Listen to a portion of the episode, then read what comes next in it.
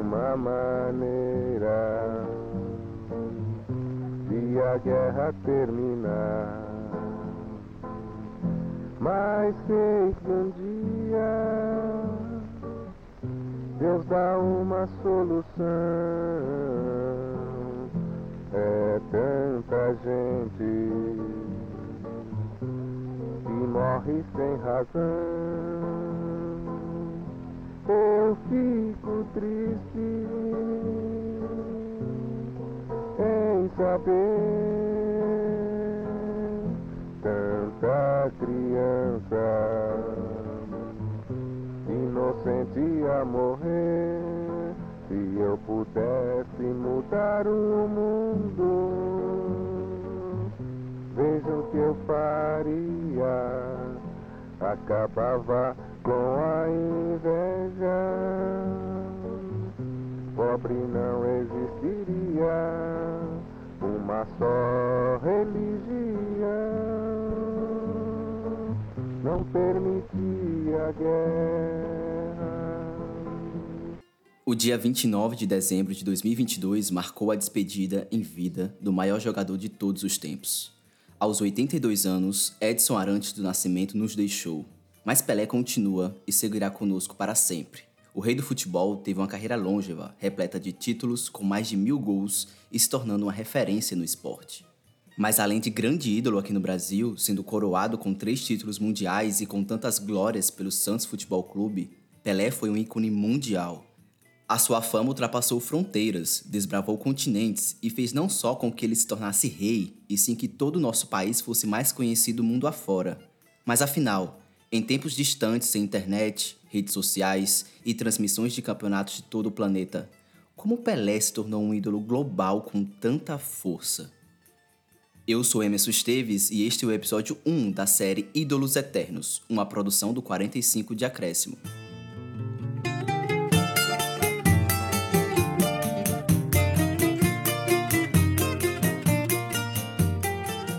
Pelé terminou sua carreira como atleta profissional em 1977. Foram 1.283 gols em 1.366 jogos, três títulos de Copa do Mundo, dois títulos de Copa Libertadores e Mundial, seis títulos brasileiros e uma infinidade de outras marcas e conquistas que ficarão para sempre.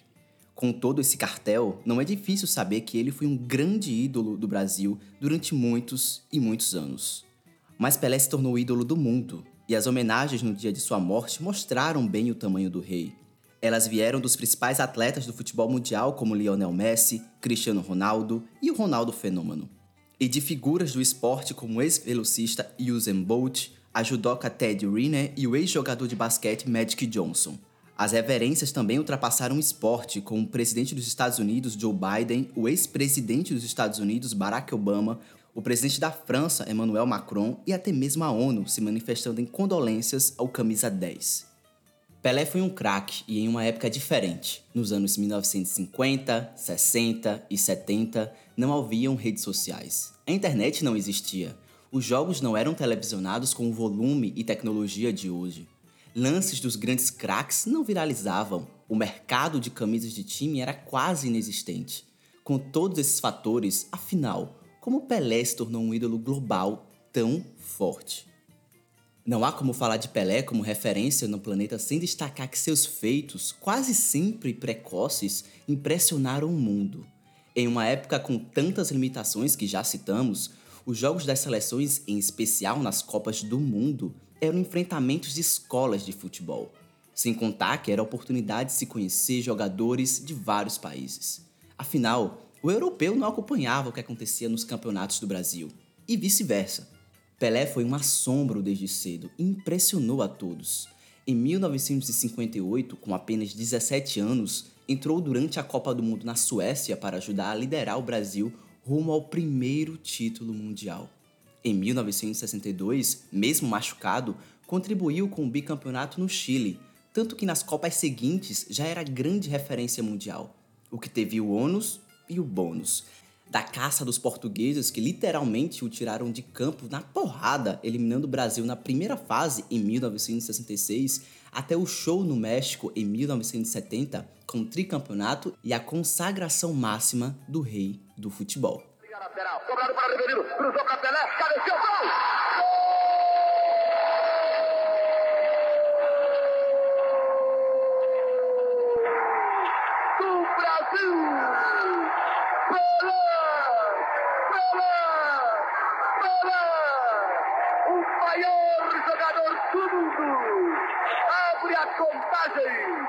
Aos 18 minutos de partida, o Estado Azteca, aproveitando a indecisão da retaguarda italiana. Riverino suspendeu, ele subiu, meteu a cara. E os shows mundiais não se restringiam à seleção brasileira. Eram tempos em que times que se destacavam com seus craques faziam excursões pelo mundo. Numa época em que grandes campeonatos não eram tão desenvolvidos como vemos hoje, vários clubes abriam mão de disputar torneios relevantes para ganhar dinheiro com amistosos mundiais. O Santos de Pelé, por exemplo, poderia ter ganho muito mais que duas Libertadores e Mundiais de clubes se tivesse disputado a principal competição da América do Sul mais vezes. Porém, precisou de apenas duas conquistas de cada, em 1962 e 63, para marcar seu nome na história. E o grande capítulo dessas sagas se deu em 62, na final do Mundial contra ninguém mais, ninguém menos que o Benfica de Eusébio. Na época, o regulamento previa um jogo na casa de cada equipe, com um terceiro jogo de desempate caso cada um vencesse um deles. O Santos venceu em um jogo suado por 3 a 2 no Maracanã e foi até o Estádio da Luz em Lisboa para duelar contra os encarnados. Os portugueses já estavam vendendo ingressos para o terceiro jogo, crentes de que venceriam. A imprensa local, buscando achar algum defeito em um jogador tão completo como Pelé, chegou a questionar porque ele não ia bem contra os portugueses. E o resultado foi visto no campo, um recital que chegou a estar 5 a 0 e terminou em 5 a 2, com três gols do Rei. O Santos foi campeão do mundo, sendo aplaudido de pé pela torcida rival. E a partir dali, os europeus tiveram um choque definitivo. Pelé era realmente Pelé e aquele sucesso foi a impulsão que o Camisa 10 e o Santos precisavam para definitivamente se tornarem conhecidos mundo afora. Pelé, passou por Raul, vai a linha de fundo, gol! Completando o lançamento de Pelé pela linha de fundo deixou 99,5% do gol Pelé nos pés de Coutinho, livre, livre na pequena área. Coutinho apenas escolheu o canto, ligeiramente pela direita do jogador. Costa Pereira com leve toque de ponta de chuteira. Coutinho, outra jogada maravilhosa. Invade Pelé, ganha área, apontou, tirou, defendeu Costa Pereira, largou, entrou Pelé, gol! Os amistosos mundiais só cresceram com o passar do tempo. E Pelé virou praticamente uma marca mais do que um craque do futebol, ele fez o planeta passar a conhecer o Brasil. Nosso grande embaixador durante décadas não foi nenhum diplomata, e sim um jogador de futebol. Em suas viagens, nosso camisa 10 não podia sequer sair do hotel para uma simples caminhada, um café como uma pessoa normal. Bastava pisar na rua que todos o reconheciam e queriam um registro. Um grande exemplo disso se deu em 1977, quando Pelé foi até a sede da ONU receber o título de cidadão do mundo. E o evento foi caótico. Ainda na calçada, o ex-chanceler alemão Willy Brandt correu para cumprimentar o rei. E no plenário, embaixadores de mais de 150 países criaram um tumulto para conseguir um autógrafo. Nenhum brasileiro era capaz de atrair tantos holofotes como ele. Muito da imagem do Brasil como um símbolo de alegria, arte, improviso e ginga, como conhecemos hoje, foi construída pelo que Pelé fazia dentro de campo. Sabemos que essa imagem não condiz com muitos dos problemas que temos no país, mas este reconhecimento internacional se tornou mais forte com o rei. E claro, junto a isso as vitórias contribuíram. O Brasil, então envolvido num complexo de vira-latas cunhado pelo Nelson Rodrigues, tornou-se o melhor do mundo. Pelé fez o Brasil ser referência de vitória. O camisa 10 também foi um exemplo de gestão de carreira, quando esse termo era praticamente inexistente no debate futebolístico. Estourou desde cedo e soube parar na hora certa, tanto na seleção quanto nos times. Pelé não teve um declínio técnico como outros gênios tiveram. Ele parou no topo, deixando a imagem vencedora. Inclui-se nisso também a passagem pelos Estados Unidos. Após encerrar sua vitoriosa jornada pelo Santos e pela seleção, Pelé inovou e com muito dinheiro envolvido, mudou-se para o New York Cosmos em um projeto ambicioso de fazer o futebol explodir na terra do tio Sam. E tal transferência teve dedo diplomático para acontecer.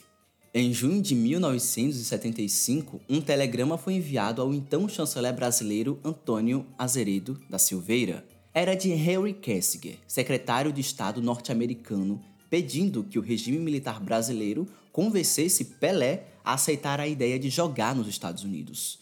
Deu certo. O camisa 10 chegou com status de estrela, virou uma celebridade ainda maior na nação mais rica do mundo e fez sua marca ganhar proporções incalculáveis. Vocês devem imaginar a minha satisfação em poder terminar o campeonato aqui, terminar meus três anos aqui com uma vitória. Deus é tão bom para mim. Me despedi da seleção brasileira com o terceiro campeonato para o Brasil. Me despedi do Santos 73 com o campeonato junto com a portuguesa. E agora me despeço no Cosmo com a ajuda da moçada aqui com o campeonato. Isso é muito bom para mim. Muito obrigado a todos os americanos e obrigado a todos aqueles que me suportaram. Obrigado. Ele é um dos poucos seres humanos com a honra de ter visitado duas vezes o Salão Oval da Casa Branca em Washington. E em uma das visitas, em 1982, o então presidente dos Estados Unidos, Ronald Reagan, foi enfático ao cumprimentá-lo e disse: Muito prazer, eu sou Ronald Reagan, presidente dos Estados Unidos, mas você não precisa se apresentar porque o mundo inteiro sabe quem é Pelé.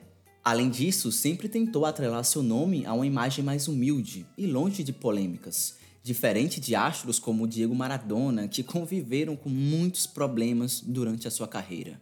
Ele se tornou tão forte que até mesmo as questões como familiares envolvidos com drogas ou reconhecimento de filhos fora do casamento não foram capazes de derrubá-lo. Por ser um ícone mundial e negro, muito se cobrou que Pelé se posicionasse politicamente. Nunca foi algo que o rei prezou por fazer de forma constante. Mas ele nem precisou. E aqui entramos em outro tópico da idolatria mundial de Pelé: a sua representatividade. Prepara-se agora na esquerda, empurra para Vavá na meia esquerda. Vavá na intermediária sueca. Vai carregando agora com o Zagalo pela ponta esquerda. Tem a brecha. Rolou para Zagalo. Zagalo espera a marcação do médio adversário. Passa por ele agora para dentro da área. Vai carregando. Bola recuada para Newton Santos. Nas proximidades da área. Tenta levantar para Pelé. Escorregou na hora para no peito domina. Drible espetacular. Bate a tira gol!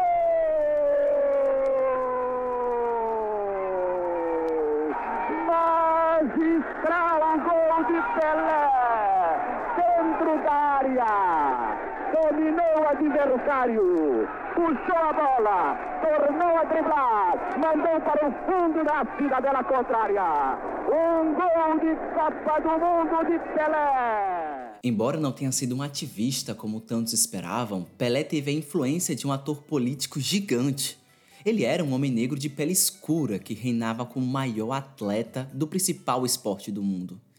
Isso só já bastava.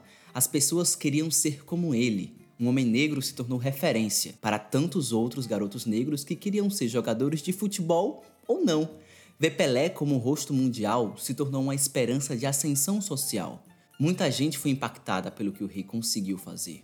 Tanto que a influência dele em países africanos também é visível até hoje, uma vez que é um continente onde proporcionalmente reside a maior parte da população negra, tão grande que criou um mito. Afinal, Pelé realmente parou uma guerra? Muito antes das redes sociais, quando a internet não existia nenhum sonho ainda, o que o Pelé fazia em campo era testemunhado por quem se acomodava nas arquibancadas dos estádios ou pelos que tinham um aparelho de televisão.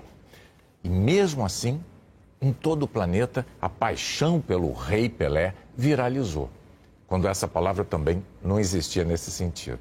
E a admiração planetária por ele chegou a tal ponto que foi capaz de interromper um conflito armado no continente africano.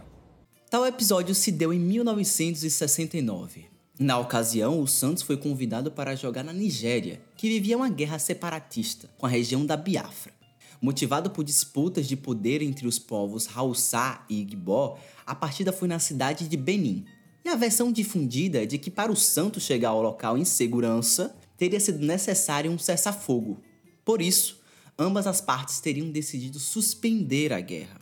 Essa versão, porém, é contestada Isso porque a cidade de Benin ficava a cerca de 130 quilômetros da linha de frente, enquanto o território de Biafra já havia encolhido para cerca de um quarto do que era no momento de sua criação, em 1967. O governo nigeriano já tinha muita vantagem, o que, segundo os estudiosos, tornava o cessar-fogo desnecessário. Além disso, o Santos foi usado como peça de propaganda pelo governo nigeriano para diminuir a insatisfação popular com o prolongamento da guerra. Bom, mas sendo verdade ou não, a discussão apenas evidencia o tamanho do camisa 10 no continente. Assim como no Brasil, muitos garotos na África viram Pelé se destacar e queriam ser como ele. E em um momento de consolidação do futebol africano, quem brilhava nos gramados do continente era comparado ao rei. Quem aí não se lembra do Abedi Pelé, craque ganês dos anos 1990, com o nome inspirado no maior jogador do futebol? Não apenas na representatividade, Pelé também foi um grande defensor de causas sociais, desde o acesso à água potável para todos até o meio ambiente e o direito das crianças. Este último é bastante lembrado em sua carreira por conta do seu milésimo gol. Em 19 de novembro de 1969, ao marcar de pênalti diante do Vasco no Maracanã, Pelé foi celebrado pelo público e, em um discurso emocionado aos repórteres, dedicou o gol às crianças. Pelo amor de Deus, o povo brasileiro não pode esquecer das crianças, as crianças necessitadas, as casas de caridade. Vamos pensar nisso, não vamos pensar só em festa. Pelo amor de Deus, olha o Natal das crianças, olha o Natal, Natal das, das, pessoas pobres, dos velhinhos cegos, tem tantas instituições de caridade aí. Pelo amor de Deus, vamos pensar nessas pessoas, não vamos pensar só em festa. Ouça o que eu estou falando, um apelo, pelo amor de Deus. Muito obrigado. No pós-carreira, ele teve algumas parcerias com o Fundo das Nações Unidas para a Infância, a Unicef, e com governos nacionais. Em 2007, Pelé também uniu-se à campanha do Cartão Vermelho contra o trabalho infantil, promovida pela Organização Internacional do Trabalho. Em relação ao meio ambiente, ele foi convidado para se tornar embaixador da boa vontade da ONU para a Conferência Rio 92. Pelé também passou a apoiar o Centro de Excelência contra a Fome do Programa Mundial de Alimentos, levando adiante a mensagem da importância de uma alimentação saudável para salvar e mudar as vidas. A parceria com a agência da ONU ajudou a inspirar milhares de pessoas a se envolverem com a causa e a conhecerem o trabalho do Centro de Excelência para erradicar a fome.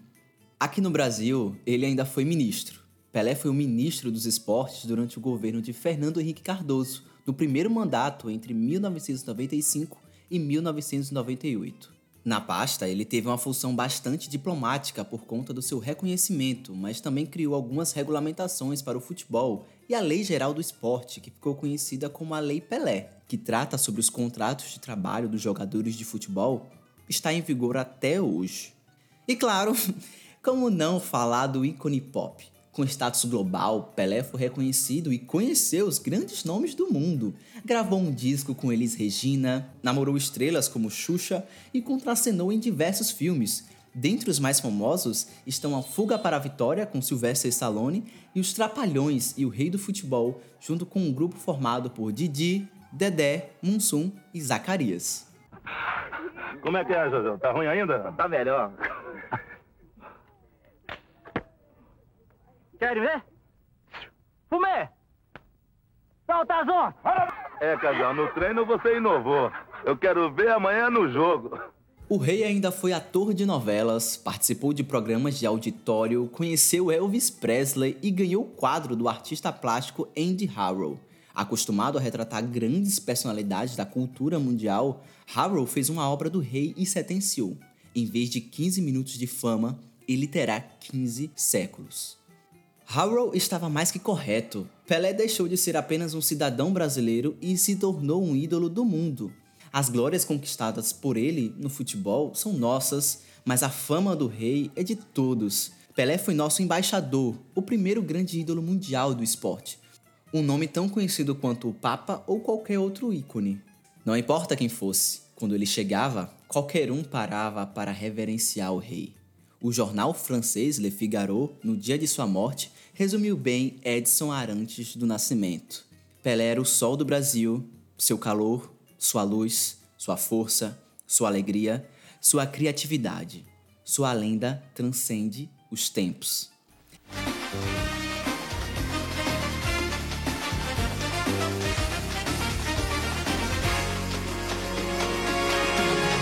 ABC, ABC. Toda criança tem que ler e escrever. ABC, ABC.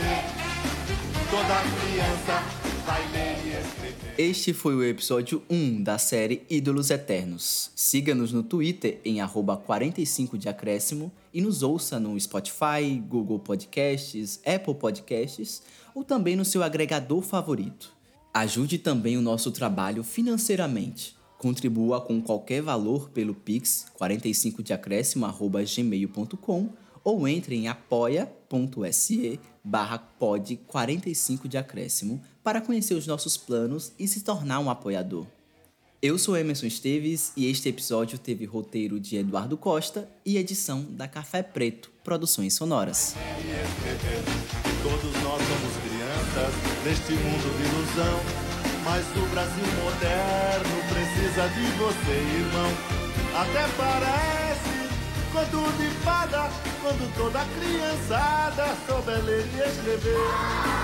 Até parece conto de fada quando toda criançada souber ler e escrever.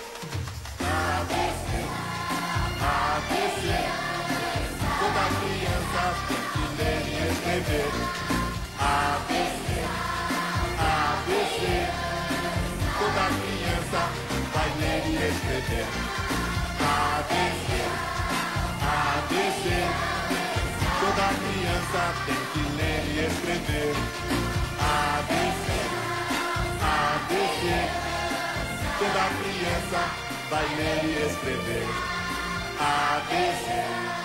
ABC. Toda criança tem que ler e escrever. ABC. ABC. Toda criança vai ler e escrever. ABC.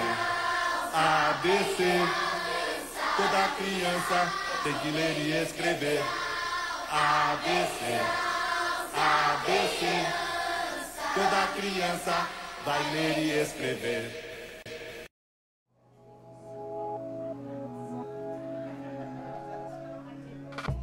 Esse podcast foi editado pela Café Preto Produções Sonoras.